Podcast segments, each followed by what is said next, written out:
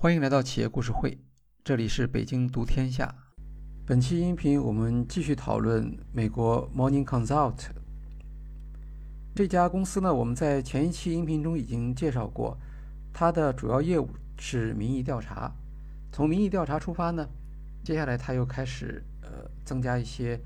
呃关于媒体平台、市场调研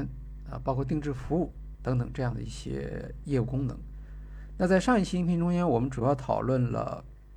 Morning Consult 的基本主张，就是它的高频调研、高频调研的历史、高频调研的一些主要的成果。这一期音频呢，我们将会讨论高频调研的商业逻辑。对于像 Morning Consult 这样的新兴的创业公司所提倡的高频调研，市场上呢曾经有很大的疑问。频繁调研的市场需求是不是真的存在？当然，在企业经营中间需要数据，呃，但是是不是每天提供这些数据对于决策的质量提高是有帮助的？那这个事情呢，呃，应该说在相当长的时间里面，并没有能够很好的解决。像我们自己都会有这方面的经验。那我们国家的伟大领袖曾经说过，呃，他说过一句话，叫做“大事不报告，小事天天送”。呃，这就反映了就是决策者他对于他所收集到的情报他的一些看法。那么他有他需要的信息，但是并不是所有的信息他都需要。呃，但是对于 Morning Consult 来说，他的运气很好，因为新冠疫情爆发了。在新冠疫情爆发之后，很多的组织机构开始需要逐日的这种数据和报告，因此呢，人们对于高频调研需求的这个疑问基本上就消除了。当然，高频调研除了强调调研的密度，还有其他的一些特性，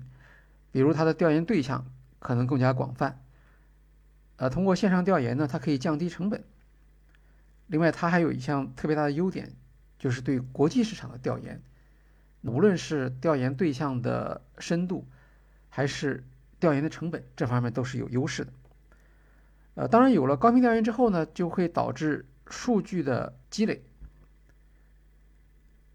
积累起来的数据，运用一些新的技术，比如人工智能来进行分析呢，实际上对商业决策，呃，可以有新的这种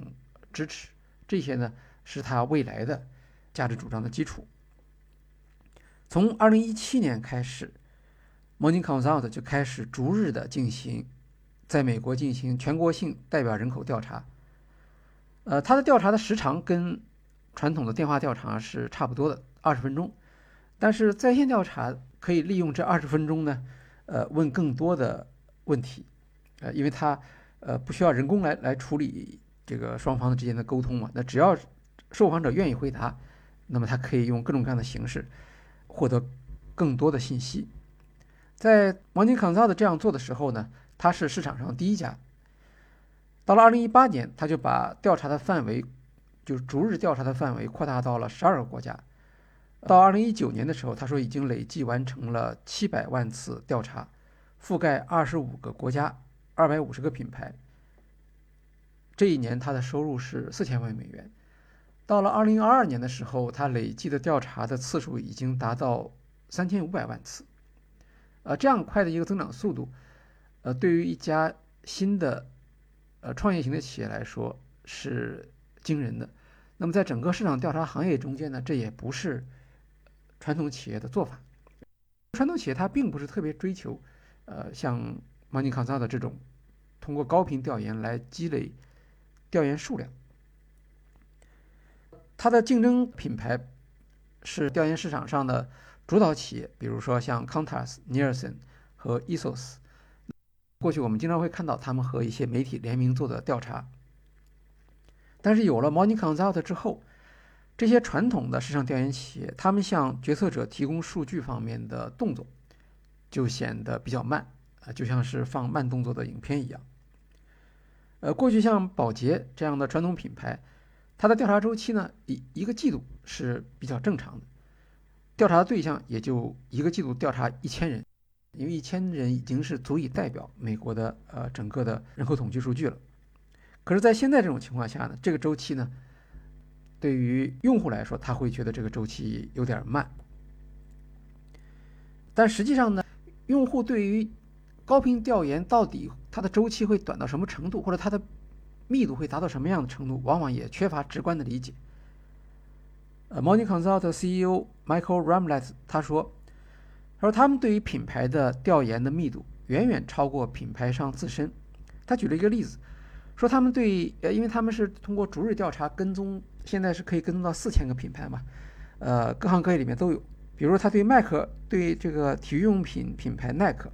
他的调查数量，他说是耐克自己做的市场调研数量的十倍以上。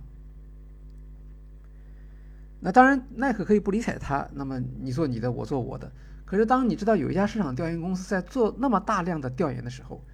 实际上你肯定会想要了解到他到底做了一些什么样的工作，获得了哪些数据。更重要的是。他调研的不光是你这个品牌，因为他在调研耐克的耐克的同时，他也会去调研阿迪达斯，也会调研安德玛。啊，当然这里面，毛宁康道他回避了呃调研的质量，也就是说，可能耐克做的调查数量虽然比较少，但他的比如问卷比较长，是吧？等等等这这这些特征他没有比较，他只是从数量上做一些比较，但即使如此，也足以能够。引发这些品牌的担心了，所以毛尼康操的口号叫做速度、规模和定制。这个呢，跟它未来的商业收入是有关系的，我们后面还会提到。那么它的速度，呃，比较快，这是它的一个呃，就是创业的一个基本的一个原则。然后呢，它还需要把这个原则呢，把它变成一个公开的信息，也就是说，让别人知道。像刚才说是刚才里面所提到的，比如耐克的调研的数量这么多，那么他不可能跟每个品牌去讲我们的调研次数是多少，那么他就通过一些公开发布的报告来引发呃整个企业界对他的关注。比如说经济调查，经济调查呢，呃，通常由政府的数据嘛，一般是十二月份的零售数据会在一月十五号发布。那么上个月的个人消费支出会在一月二十九日发布，但是到了二零二零年以后，企业就需要更加周期更加短的这些报告。毛宁考察的有一项基本的一个报告产品叫做消费者信心指数和消费者购买状况指数。那么这些指数呢，它是可以做到逐日发布的，这些指数能够反映公众未来的行为预期。比如在二零二一年，他们能够预见三月份的时候将会出现零售的增长，那这样一项信息对于零售企业和消费品牌实际上就是很重要的啊。他们不能不光要看到呃莫尼康纳的公布的这种呃公共的信息，他们还还想知道呃它在背后有没有其他更加具体的这些数据。那这个就变成了它可以收费的这种呃服务项目了。具体来说呢？他还找到了一些大的组织来给他做这种广告，比如说德国的中央银行，他就采用 Morning Consult 的每日消费者信心指数作为他制作自己的每周经济活动指数的数据来源之一。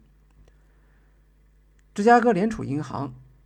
用它的指标来计算领先零售交易摘要指标。克利夫兰的联储银行则和 Morning Consult 合作。计算消费者对通货膨胀的预期。这项调查呢称为间接消费者通货膨胀预期。每周会调查两万名美国的成年人，看看他们对通货膨胀的预期如何。啊，这些调查的结果当然会影响到联储的呃利率政策。从高频调研的工具上来看，作为线上调查，它有很多优点。比如线上调查可以放视频，不一定都是看文字。线上调查还可以是完全匿名的，它的成本呢也会低一些。比如说以二十分钟的一个调查为例，这个是传统调研常用的呃调查的时长。一般呢，在电话调查的时候需要支付十五美元，那么在线调研呢就可以便宜一些，四美元就够了。呃，Michael Raptet 说，在包装消费品行业，呃，大品牌往往要花一千三百五十万美元调研三万六千名用户，而 Morning Consult 可以调研七万五千名用户，只要十二万美元就可以，也就是百分之一的调研成本。当然，在线调研并不是只有 Morning Consult 一家，实际上在这个领域中间，已经有一些知名的品牌，比如说像 SurveyMonkey 啊，大家做调查的时候可能会经常用到它。还有一个跟它非常接近的，叫 YouGov。YouGov 呢，它实际上也是一个呃政治性的民意调查机构，啊，转化为市场调查的品牌。那么 Morning Consult 和这些企业相比有什么不同？他必须回答这个问题。啊，Michael Ramlet 说呢，说这些企业虽然知名度很高，但是他们都属于叫 Web 1.0的企业。Web 1.0的特点是什么呢？就是呃中央化，信息发布为主。呃，比如说他们。当时的主要的想法是把过去的线下的调查转移到线上，利用线上的一些特点，比如说速度快、成本低，呃，能够接触到更多的受访者。但是呢，呃，所有的 Web 1.0的企业呢，其实没有充分的认上，没有充分的认识到线上调研的独特性和潜力。他举一项指标，他们的调研规模呢？仍然和线下企业呢是接近的，也就是说，它没有特别充分的去利用线上调研的规模的潜力。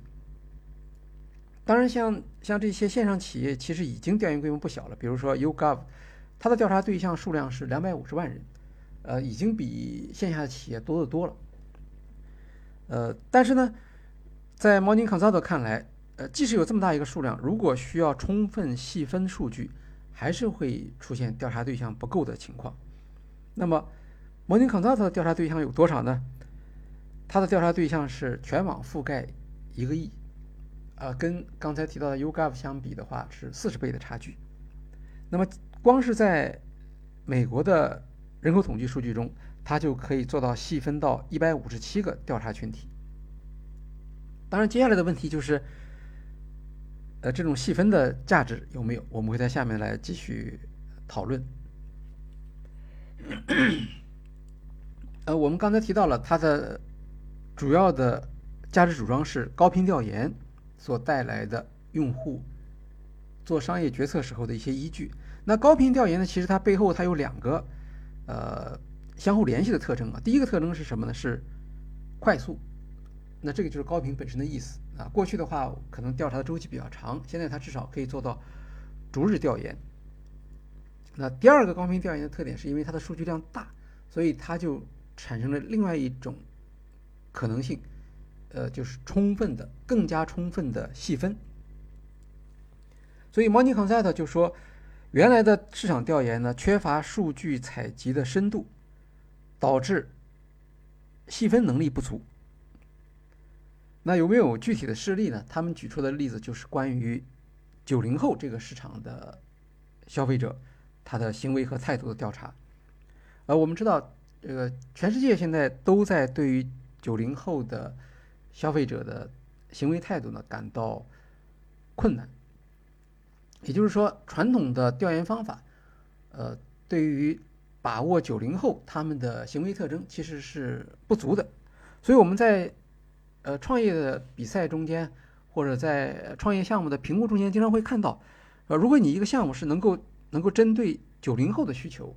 来解决问题，来发展新的市场的话，那这样的项目往往它的估值会偏高。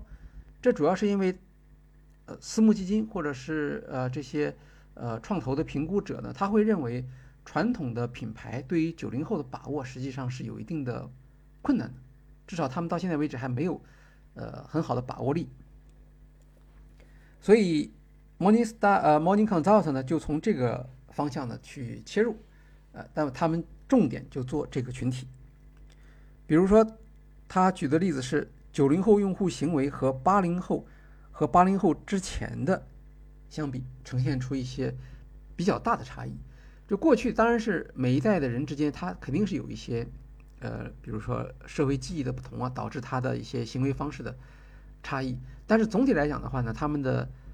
呃一代人和一代人之间呢，大致上是呃共同性仍然保持着比较大的一个比例。但是在九零后呢，就出现了一个非常大的一个落差。其中一项表现就是，有些品牌八零后之前的大致上大家都是了解的，但是到了九零后之间，这个这个年龄段突然出现了一个呃一个一个一个一个落差。九零后对于市场上现有的许多品牌不够了解，其中一个原因就是，比如他们不去超市。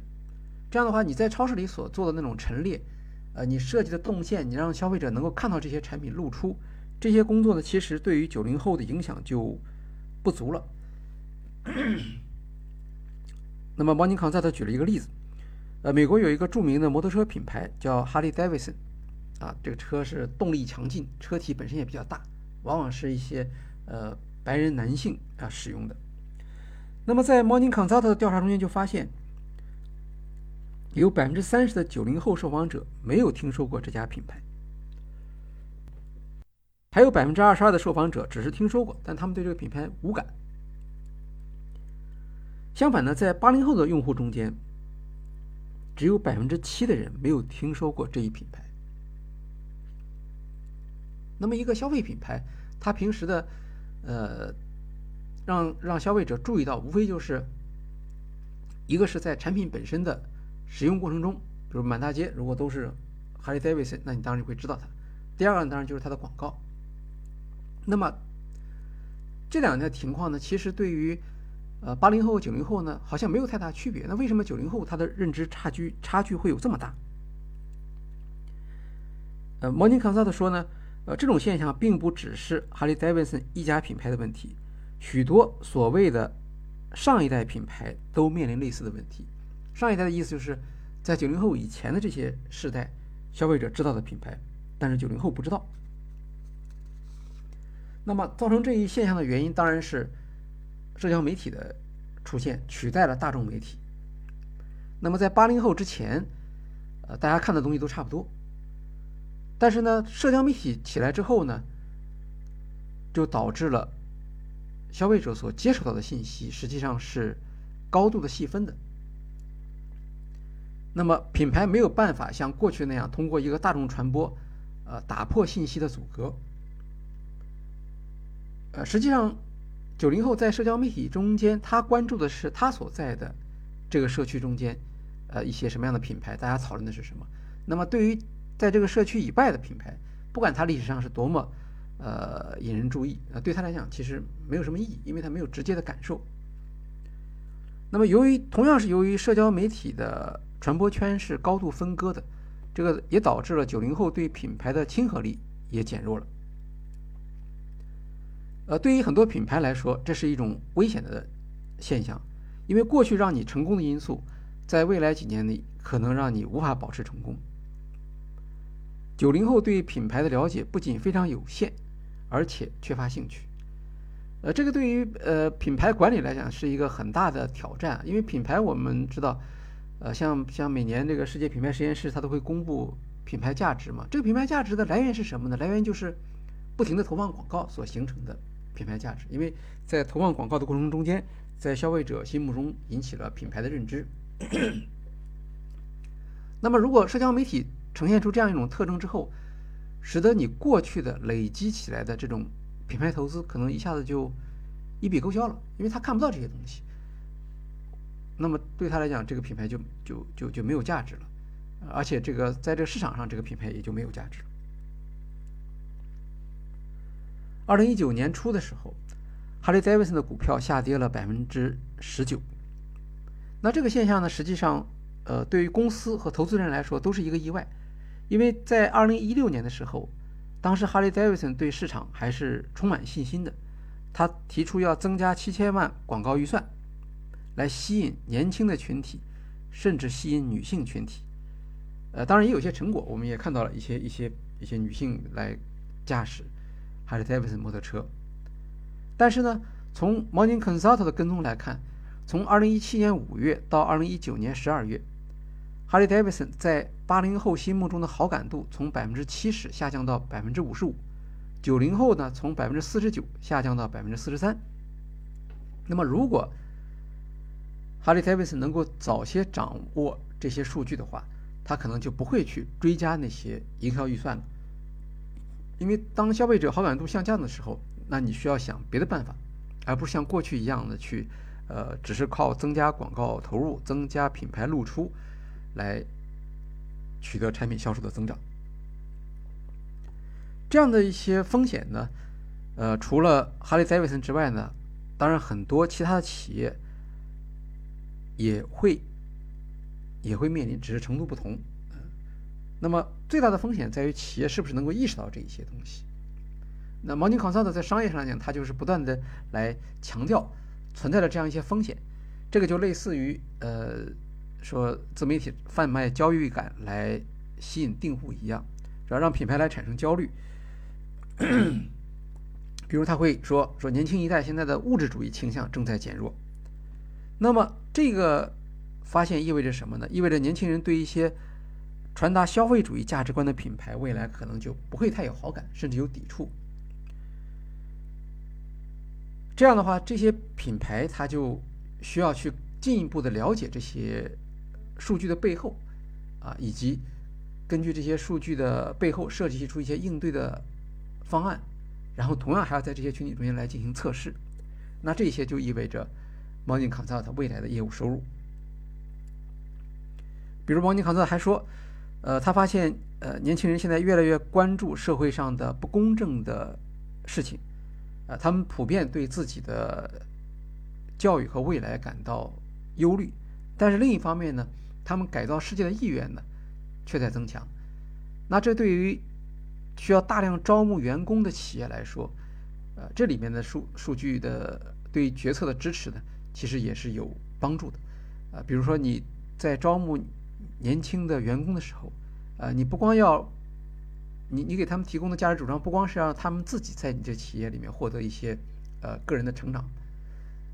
还要让他们感觉到他们的工作是对于社会是有帮助的，是一个正面的。那这样的话，在雇主品牌的建设方面就会有不同的思路。除此之外呢，呃，一个市场调研公司要想达到商业智能的要求，不光要给出呃现有的数据。和基本的分析，还要能够实现这种预见性的分析，来支持企业的商业决策。这个呢，在一些企业发生公关危机的时候是特别有有用的。呃，因为它那个时候时间非常短嘛，呃，你需要立刻做出响应。那么做出响应的时候，你就需要有有有有有数据的支持。但是光有数据，你可能还不敢做出一个具体的决策。那你希望市场调研公司不仅能够给你提供一些当前的公众反应的数据，最好还能提供这种数据背后对你的品牌的影响是什么？啊，比如说危机管理，呃，经常我们品牌现在现在因为呃因为各种各样的原因吧，呃，品牌遇到危机的这个频率比以前高得多了，而且往往是事先无法预知的。那么一个危机它是一个表面性的现象，还是一个？对于公众态度有重大影响的危机，这个呢，呃，是需要靠市场调研公司或者民意调查公司，他们来帮助企业来判断。比如说，Morning Consult 曾经举过一个例子，呃，运动服装品牌安德玛的 CEO Kevin Plank，他曾经呢，因为公开赞扬特朗普的商业政策，引发了社交媒体上的抵制。当时在推特上是一边倒，大家就是批评他或者嘲笑他。那么这个时候，安德玛就就遇到了一个挑战了。它到底是一次真正的危机，还是一次短期的扰动？啊，公关部门需要对此做出什么样的反应？这个时候呢，Morning Consult 的调查数据就可以发现，啊，他在跟踪实时调查数据之后，就注意到，呃，虽然 Kevin Plank 的这个不当言论在推特上有大量的转发，但是呢，在这个事件发生之后，顾客对安德玛品牌的好感只出现了轻微的下降，随后就恢复了。因此呢，这就是一个短期的冲击，啊，对于企业没有什么呃长期性的影响。因此，企业的企业的处理也就比较简单，发一个声明可能就可以了。相反呢，另一个企业，美国的富国银行，他通过虚假账号获利数百万美元的消息发布之后，很快他就从 Morning Consult 的银行排行榜上，从最受喜爱的银行变成了最不受欢迎的银行。那么，对于像富国银行这样的一家靠信誉的金融机构来说，这就是一个真正的危机了。啊，那这个危机也不是说短期内能能够恢复起来的啊，他可能要在那位置上停留很长时间。呃，企业需要做一个呃系统性的战略性的变革，来挽回自己的声誉。还有一些预测指标呢是跟投资人有关的，比如说呃消费品它的购买意愿指标。那么以 Crocs 为例，Crocs 就是洞洞鞋嘛，洞洞鞋的话呢，在这两年，在一个呃反对消费主义、呃追求时尚的追求自然性的时尚。这样的一个潮流中间呢，呃，非常受消费者的欢迎。那么，毛宁康萨特可以跟踪消费者的净购买意愿和它的股价之间的关系。那么，在过去的历史上来看，呃，这两者之间的关系是非常的密切的。也就是说，购买意愿指标先上升，它是一个先行指标，呃，接下来呢就会看到公司股价的上升。这个逻辑其实是很简单的，因为既然购买意愿上升，也就意味着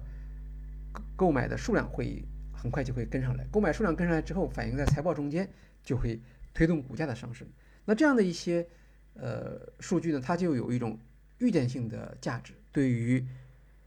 企业领导、对于投资人都是非常有价值的。那么我们接下来再来谈一下它的呃高频调研对于市场细分的或者细分调研人群的态度。毛尼康特特别强调九零后用户行为的特点，啊，一方面他是为了突出自己对于新趋势的敏感，另一方面呢，他也是向潜在的用户提出超细分调研市场的价值主张。比如说，他要做这么大量的调研，啊，像每年做一千万次的高频调研。其实呢，就是为了提供更加细节的、准确分类的数据。Michael Ramlet 说：“说过去啊，市场调研曾经是比较概括的，比如说焦点房、焦点小组，那他们的做法就是找来四十名年龄在十八到二十九岁的女性消费者，来了解他们对品牌、对产品创新的一些看法。呃，那这个呢，就明显的呈现出细分不足的特点。” Morning Consult 的首席产品官叫 Libby Eisenstein，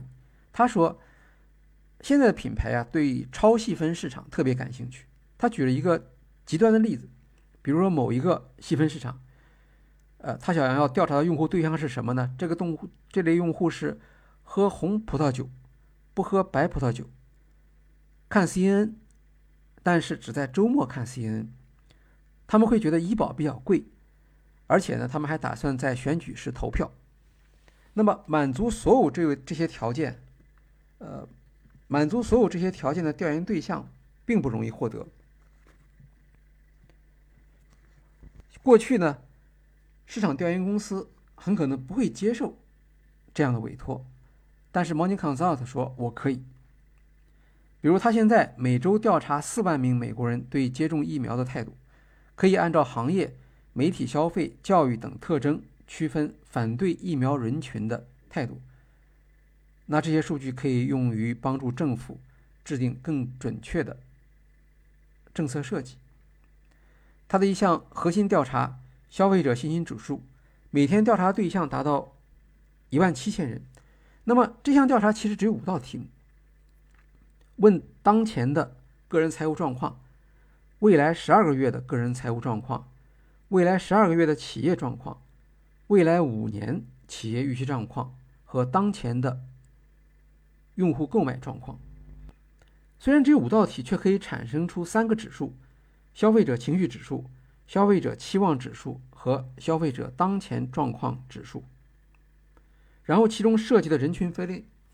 可以达到一百种以上。在细分维度的方面。Morning Consult 呢，除了传统的人口统计数据之外，更加强调心理统计数据。呃，在心理统计数据里面，它分了十个维度。呃，所谓心理统计数据，就是跟人口统计数据相相区别的。比如人口统计数据主要是指呃性别、年龄啊、婚姻、地区、就业状况等等。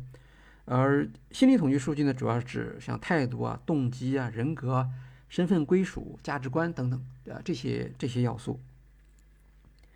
呃，他在在毛尼康萨特看来，心理统计的维度比社会人口统计维度更加准确，比行为表现更加持久，因为他们不仅可以描述调查对象是谁，表现出哪些行为，还可以描述为什么这些调查对象会产生这些行为。比如，在同一个社会人口统计调查类别中，可能会出现不同的。心理统计类别，这个呢，在传统的呃人口统计调查中间其实是有缺陷的。比如说，大家都是公务员，但是公务员里面他可能有呃不同的呃对于未来的不同的看法。比如他的有的人可能是呃乐观主义者，有的人是悲观主义者。那么他们在呃对待品牌的看法和未来的行为中间可能就是完全不一样。这个呢，光靠人口统计。分类是不足的。经常有人说啊，说这个 Morning Consult 它在调研统计的时候其实是有一个缺陷的，因为跟传统调研相比，它其实并不能够真正达到随机抽样的要求。但是 Morning Consult 就攻击传统调研说，呃，你们的样本数量呢本来就不足，然后呢，呃，因为传统统计调研主要是用电话调研的方法嘛，但是现在很多美国人他就不接电话，或者根本就没有电话，所以你虽然你在设计的时候满足了随机抽样的这个标准，但实际上现在在执行上已经是不现实了。那他采用的方法是呃分层取样，然后把调研问卷发送给不同的供应商，通过他们来触达大规模的调查对象。调查对象数量大的优点之一是可以。在事后加权的时候，呃，把加权的呃因子就比较小，那委托用户呢，他对数据的质量就会更加放心。另一个常见的疑问呢是，呃，高频调研的必要性，呃，因为既然已经有社交媒体监测了，那为什么仍然还需要一个呃企业还需要一个高频调研呢？呃，蒙尼康泽的解释是说，这和社交媒体的用户特性有关，像 Twitter。和 Facebook，他们的用户数量很多，但是它活跃用户和代表性用户是不一样的。也就是说，这里面发出声音的或者声音特别响亮的那部分人，他在代表性方面其实是严重不足的。所以你光监听这些人的声音，你可能听到一些非常呃可怕的信息，但是在现实中，它对你的品牌不见得有很大的影响。但是呢，你要想实现充分的代表性呢？光是跟踪社交媒体还不够，你还要对社交媒体的信息呢进行分析，这里面就需要花费很大的时间资源了。另外呢，社交媒体监测工具属于被动收集数据，呃，也就是它有什么东西，你只能根据它，呃，社交媒体上出现的这些信息来做出分析。但是当你想要知知道一些社交媒体上没有的信息的时候，你还是需要做主动调研的。这个时候。高频调研仍然是有价值的。比如说，呃，许多品牌它会通过社交媒体监听啊，或者其他方法来决定自己的广告中间的呃内容上的设计啊。比如现在大家一般都知道啊，在企业的广告中间必须要包含主张种种族包容的内容。那么，社交媒体上反映的需求和主动调研反映的需求。它在数量上可能是不一致的，哪一个数量更加可靠呢？啊，那么按照 Morning Consult 的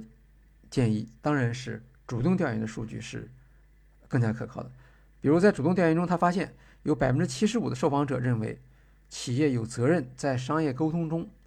反映当前社会种族不平等的信息。另外呢，它还有数据来证明呢，在多元化和种族包容方面声誉比较好的品牌。在哪些指标上处于有利的地位？比如说，在消费者对品牌的好感度、对品牌的信任以及社区影响方面。那这样的一些呃具体的数据呢，对于企业在投放广告时的内容设计，它是可以起到指导作用的。好，我们再来看今天的第三个主题，我们要谈一谈 Morning Consult 作为一家企业，它的后发优势和竞争壁垒。在2020年的采访中，CEO Michael Ramnett 说，Morning Consult 是全球市场上开展逐日调查的最大的市场研究公司。他每天针对十五个最大的经济体执行三万次调研，跟踪四千个品牌。那么，当他这样做的时候呢？他向消费者提供的一个价值主张是说，我们现在舆情变化速度很快，市场的消费模式变化也很快。一些过去需要许多年才完成的市场转变，比如说线下购买向线上购买的转移，过去可能是需要很多年。呃，但是疫情到来之后，那么在一两年的时间内，就实现了一个非常充分的呃电商化。在这种情况下呢，企业如何判断市场的趋势？呃，在什么样的时间点做出回应？这些问题呢，呃，需要尽快的收集数据来做出分析。现在当然领导者和过去不一样了，领导者过去曾经会觉得数据好像不足，但是现在不会了，现在数据是过剩了。那么选择数据变成了一个问题啊，分析数据变成了也变成了一个问题。摩宁康它的系统是能够自动的采集和分析第一方的数据，他每天调研的三万人涉及到了人口统计、心理统计、品牌感知、经济信心和政治态度，可以做到全球人口代表的覆盖率百分之七十五。在这个基础之上呢，毛宁康 t 就希望。把它获得的这种高频数据转化为商业智能。当然，具体什么是商业智能，是不同的企业、不同行业都有不一样的定义的。对于市场调研公司的话，呃，其实商业智能是一个比较轻的一个定义。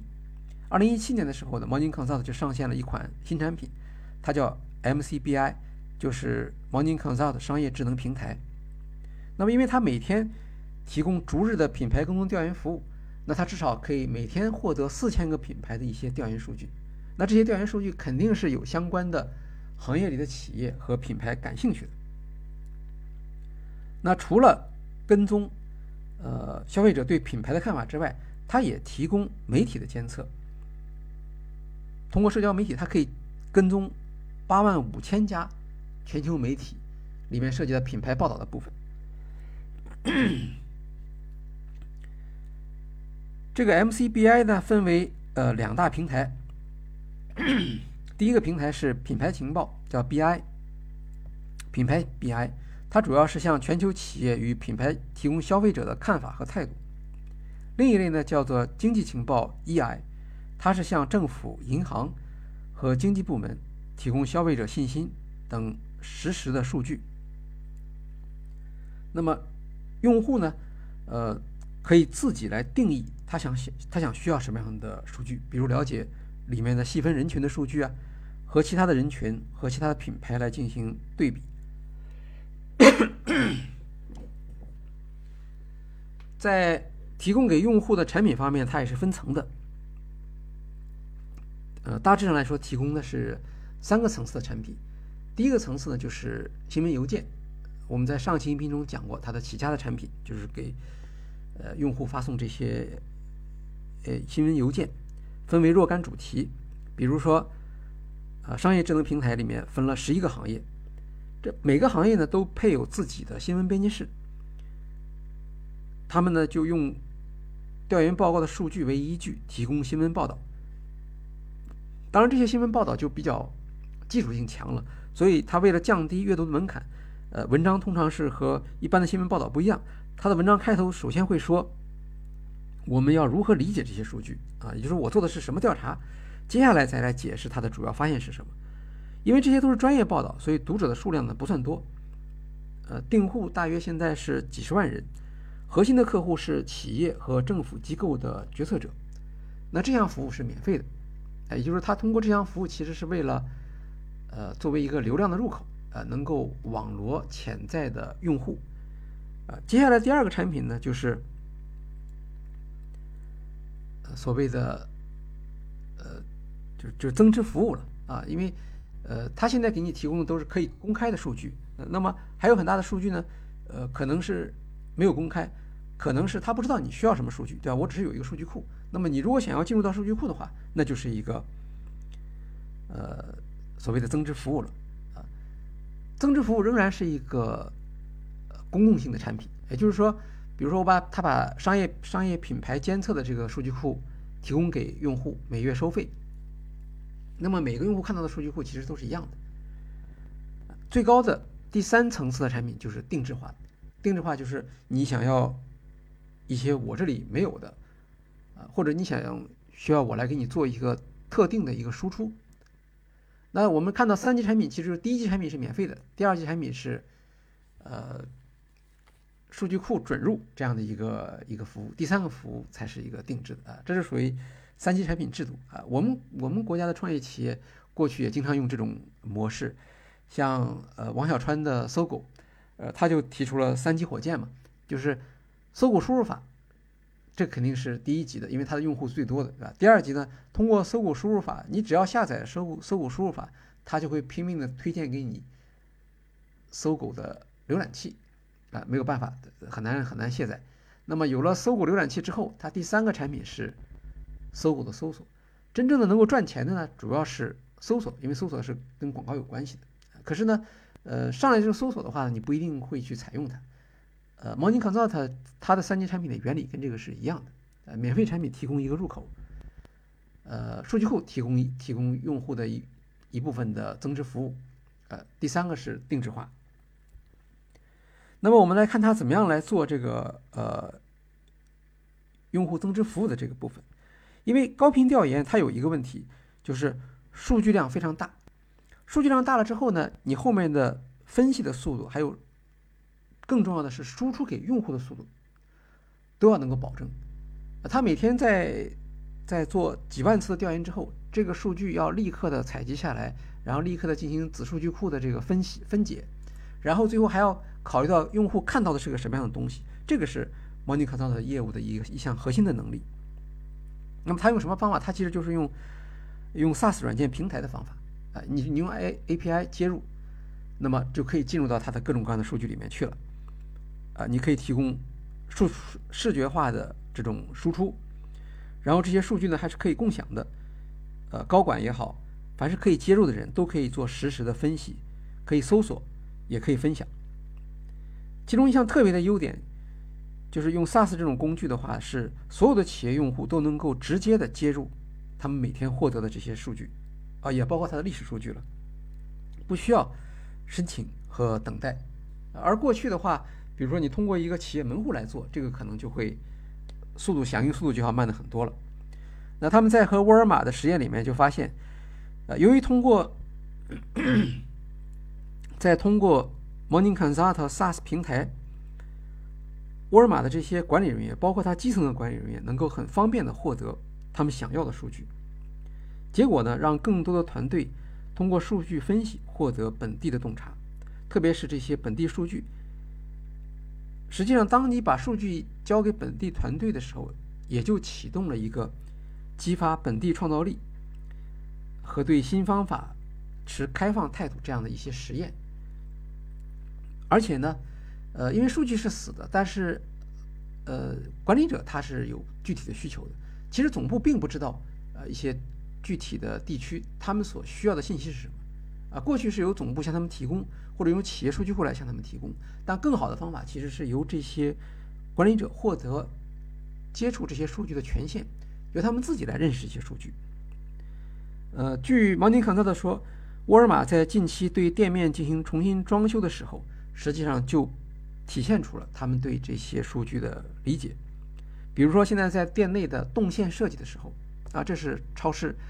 店面设计的一项核心要素。现在沃尔玛呢，并不像过去那样追求展示效果，啊，过去认为，呃，路线越长越好，啊，展示的品种越丰富越好。现在的优先项改了，改成是要帮助顾客缩短购物时间，因为顾客真正的需求是希望能够在现场。尽快的找到他想要买的东西，然后买完之后就走。呃，这个是顾客的需求。顾客如果你能够满足这样的需求的话，顾客就可以更频繁的到访这个超市，而不是像过去那样，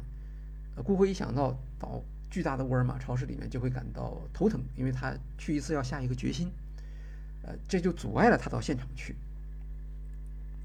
另一方面呢，他们在做店面设计的时候呢，会更加注重顾客在购买时的直觉引导，这个跟刚才是一致的，也就是说，让他最方便。最快速度的找到他想要的东西。同时呢，在店面设计中间跟过去不一样的地方是，现在开始强调趣味性了，呃，能够让顾客有一些发现的乐趣。这个当然是从 Costco 那边学过来的啊。但是对于沃尔玛这样的一个，就是呃随随便便都可以有几万种商品的这样的一个商店来说，呃，它重要的不是在过去那样放更多的陈列货架。放更多的产品，而是让顾客在短时间内能够获得意外收获、获得惊喜等等。这些的呃店面设计上的改进，其实都取决于，或者说都源自于呃对于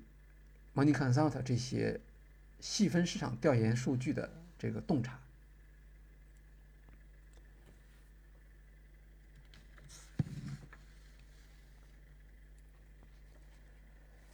呃，刚才我们提到了它的高频调研的一项挑战呢，是快速的生成数据以及快速的输出数据。但是输出数据并不是说只是把这些数据送给用户就到此为止了。其实输出数据的主要的难点在于让用户理解这些数据啊，他就很快可以判断这些数据对他来讲是不是重要。或者这些数据是不是他还需要进一步的去去跟踪？那这里面的主要方法是什么呢？就是，呃，视觉化。其实一开始的时候，毛尼康萨的输出的向客户端输出的数据是比较抽象的，抽象的结果就是用户体验不佳。然后从用户的抱怨中间，他他意识到了用户需要的是什么？用户需要的是更加直观的，呃，图形化的这种数据。但是呢，呃，设计图形化的数据呢，其实是需要一些呃企业资源的。那么，Money Consult 它为了加快速度，它没有自行开发，它用的市场上现成的。呃，比如说有一家有名的用户体验设计工具叫做 Invision，呃，他就坦率的告诉大家，我我这里的视觉化其实就是用 Invision 来实现的。然后在这个可视化的操作盘中呢，它重要的是提供一些互动的功能，啊，比如说用户看到数据之后。啊，假如他能够看懂这些数据的话，那他接下来就会意识到这些数据还有他不不满意的地方，或者他想要自己去手动的去调整这些数据。那这个时候呢，呃，提供互动功能呢就很重要了，因为可以让用户选择不同的子数据啊，比如说呃，耐克它可能是想要与阿迪达斯对比，或者耐克想要与安德玛对比，或者如雷蒙对比。那这样的设计呢？实际上是对用户来讲是，呃，起到鼓励和支持他进一步的挖掘数据的作用。而用户对数据越方便的进行理解，越方便的进行挖掘，实际上会使得 Morning Consult 服务的价值提升。那在这个意义上讲，在这个意义上来讲，我们看到数据的输出不是一个技术问题，数据的输出实际上是一个产品价值的问题。好，从三个产品层次来看的话呢，啊，它首先是通过新闻媒体的对阅、订阅来获得用户基础，然后呢，呃，进一步的去向用户提供数据的接入，通过数据的分析和洞察，然后再产生定制化的需求，啊，这样的话就出现了三级的产品。那现在，毛尼康它的收入主要还是来自委托调研。呃，据说他每次委托调研的价格是三万三千七百五十美元。呃，他曾经举过一些例子，比如他为音乐流媒体 Pandora，他提供调研服务，了解用户的付费意愿。还有一些企业，比如像特许通信和时代华纳，在合并之前，也委托芒尼康造的调研，了解用户对他们合并的看法。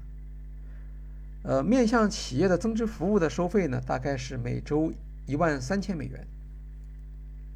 这里面主要是关于品牌的跟踪数据嘛，和竞争对手的数据，呃，一共能够提能够提交给用户的是五百项专题调研和媒体数据。那么除了新闻媒介，呃，除了新闻媒体之外，呃，他还通过其他的一些方式呢，来提高自己的呃知名度。呃，刚才我们提到第一第一第一层次的产品是新闻邮件。那么新闻邮件的话，因为只有几十份的定定数嘛，所以这个面儿还是不够宽。那为此呢，他需要和更有影响力的媒体来合作，比如他和呃 Vox 合作开展政治和文化类的调研，和财富杂志合作发布品牌指标啊，这项指标呢和财富五百强的名单一起发布，所以它有很好的品牌暴露。他还和彭博社合作发布投资者的情绪指数啊，所有这些。呃，品牌联名啊，实际上都是突破新闻邮件这样的一个几十万人的定数的基础，能够接触到更广泛的一个读者的范围。呃，CEO Michael Ramlet 说，说长远来看呢，企业直接采集数据调研会受到更多的限制，也就是说，第三方数据的供给会变得困难。所谓第三方数据呢，是指比如像社交媒体。呃，他会告诉用户，我们将会收集什么样的数据，特别是通过 cookie 来收集收集这些数据。那未来呢？趋势上是第三方数据会受到越来越严格的管制，所以企业就要转向第一方的数据。所谓第一方数据，就是调研者自己收集、有权收集和持有的数据。啊，未来 Morning Consult 希望自己能够成为市场上第一方数据的主要供给者。还有一项有利的趋势呢？就是人工智能技术的发展，呃，实际上这项技术对于数据的质量和频率提出了更高的要求。连续积累的调研数据可以用来作为人工智能应用的对象，发展机器学习和自然语言处理。从这个角度来看呢，呃，毛宁卡特到现在为止进行的这个几千万次的调研，呃如果没有呃人工智能发展的这个背景的话，给人看起来就像是一个。呃，创业公司为了追赶啊早先的这些主导企业而采取的一些疯狂的呃这个企业经营的措施，但是如果你从呃 AI 技术的运用的前景来看，那这些积累下的数据实际上就会变成它未来的资产，因为他反复说了，它是第一方数据，这些数据是他合法收集的，也是他合法持有的。那通过向整个市场来进行销售。也就可是可以源源不断的转化为市场洞察和市场价值的资产。呃，当然它是一个呃后起之秀了啊，因为呃市场调研公司的历史本身是比较长的，也产生了一些呃前面所提到的那几家主导型的企业，像 Nielsen，像呃 Ipsos，像呃康塔，呃那么。Morning Consult 在这个方面呢，实际上呃，并不是发明者，呃，即使在高频调研的技术方面，它主要也是应用者，而不是发明者。不管是用软件在线采集数据，还是可视化应用，这些呢都是市场上已经有的技术。那它的主要的能力是在于应用设计，特别是针对高频调研用户的特殊需求。Morning Consult 的理解领先于市场，这和他作为创业公司采取的一些呃领先性的措施有关。比如，他一开始就强调，必须在一个极大的调研数量的基础上来形成市场洞察。呃，那么在他之前，的确是没有一家市场调研公司会把他的呃调研的对象的规模达到一个亿的这个水平。作为全球人口的百分之七十五的代表性样品，这个在过去也是，呃，很难实现的。不用说天天做了。那么，由于数量增加、频率增加，使得它能够在这个基础上发现，呃，高频调研对于消费者、对于呃企业用户和他的购买者产生了一些新的价值主张。这个呢，是过去的那些相对保守的。呃，市场调研公司包括 Web 1.0的在线市场调研公司，他们所忽视的，比如说，呃，YouGov，YouGov 的话，它把呃两百五十万调研对象作为一个上限，那么，呃，跟传统公司比，当然这是一个优势，但是它也就失去了，呃，把更多的数据通过呃筛选呐、分析啊，提供给呃市场用户的这样的一个增长的潜力。当 Money Consult 不光能够呃疯狂的进行这种高频调研，而且能够把高频调研转化为差异化的价值主张的时候，那这也就意味着它在市场上形成了一定的呃竞争性的壁垒，因为它对于高频调研服务对象的需求有了独特的理解。我们可以从呃调研项目的选择中间找一个例子啊，来看它作为创业企业如何更好的利用。现有资源啊，因为技术上的问题我们不是很熟悉，我们从调研项目上来来谈一谈。美国政府有一个机构叫做金融消费者保护局，呃，它跟我们央行的和银监会的呃消保局的职能是差不多的，呃，主要是站在消费者的立场进行金融市场监督。当然，它的权力呃跟我们的消保局相比要大得多，因为它可以发布行政法规。那么，为了提升消费者的参与和关注，金融消费者保护局啊曾经设计过一份调查问卷，称为“财务幸福量表”。这是一份自测问卷，一共只有十道题目。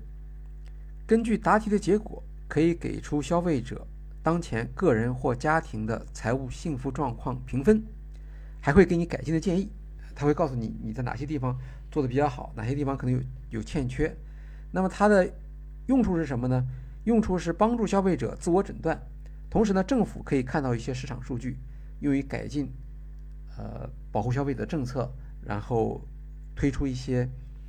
新的大众理财教育的这样的政策。那么，二零一六年的时候，金融消费者保护局呢就公布了调查的结果，而且把所有的数据也公开了啊，每每个。机构每个大学都可以使用。行业内公认呢，这份量表的质量很高，因为它在开发时采用了认知模式、因子分析和心理测量工具，在分数计算的时候呢，还用采用了项目反应理论的分析方法。那一般说来呢，呃，理财教育的调查问卷通常呃达不到这样这样高的这样的一个设计要求啊，因为确实也也没有这样的需求嘛，所以它这份问卷或这份量表在市场上是具有。稀缺性的。那么发布了报告之后呢，金融消费者保护局呢就把这份问卷放在网上，呃，因为他还是希望消费者自己去做一些自测嘛，呃，起码对你了解你自己的呃理财的这种习惯呢等等观念是有好处的。然后它就变成了一项被动的无期限的调研项目，是吧？这些数据，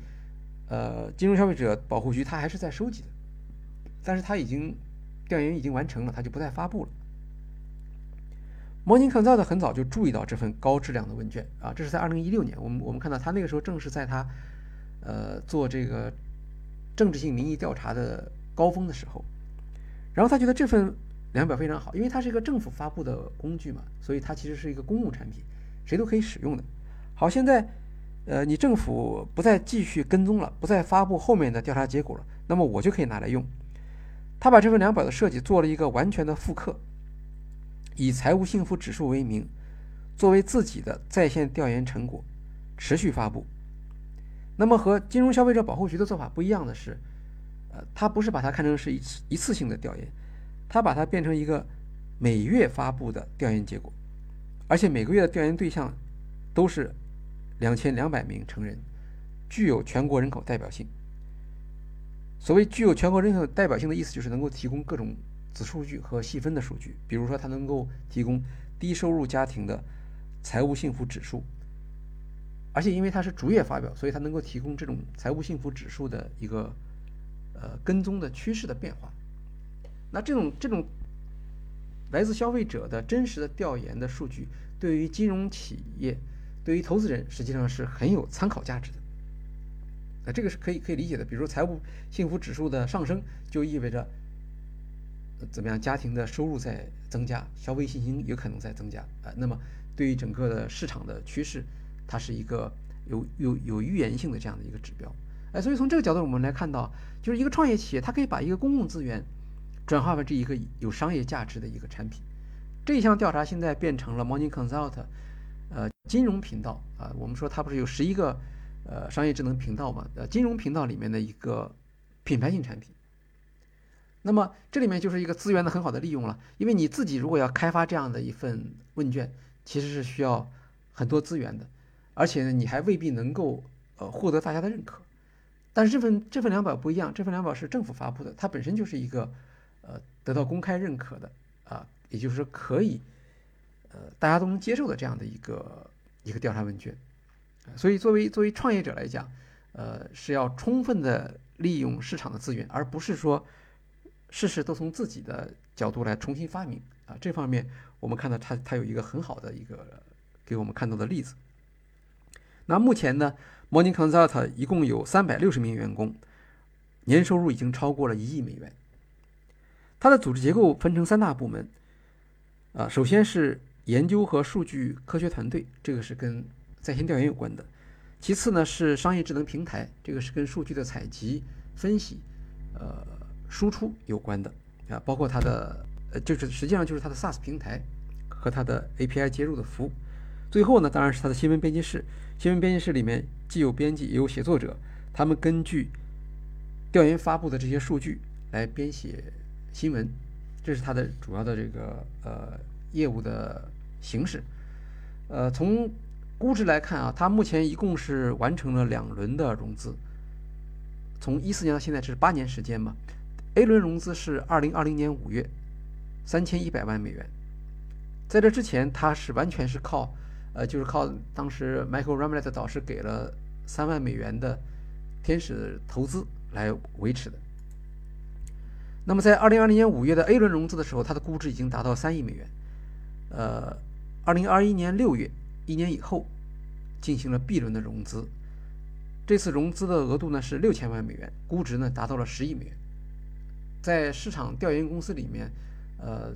能够在如此短的时间内成为独角兽的，那毛尼康特的确是一家非常出色的表现。他现在的目标是成为呃市场上最大的公众意见数据供应商。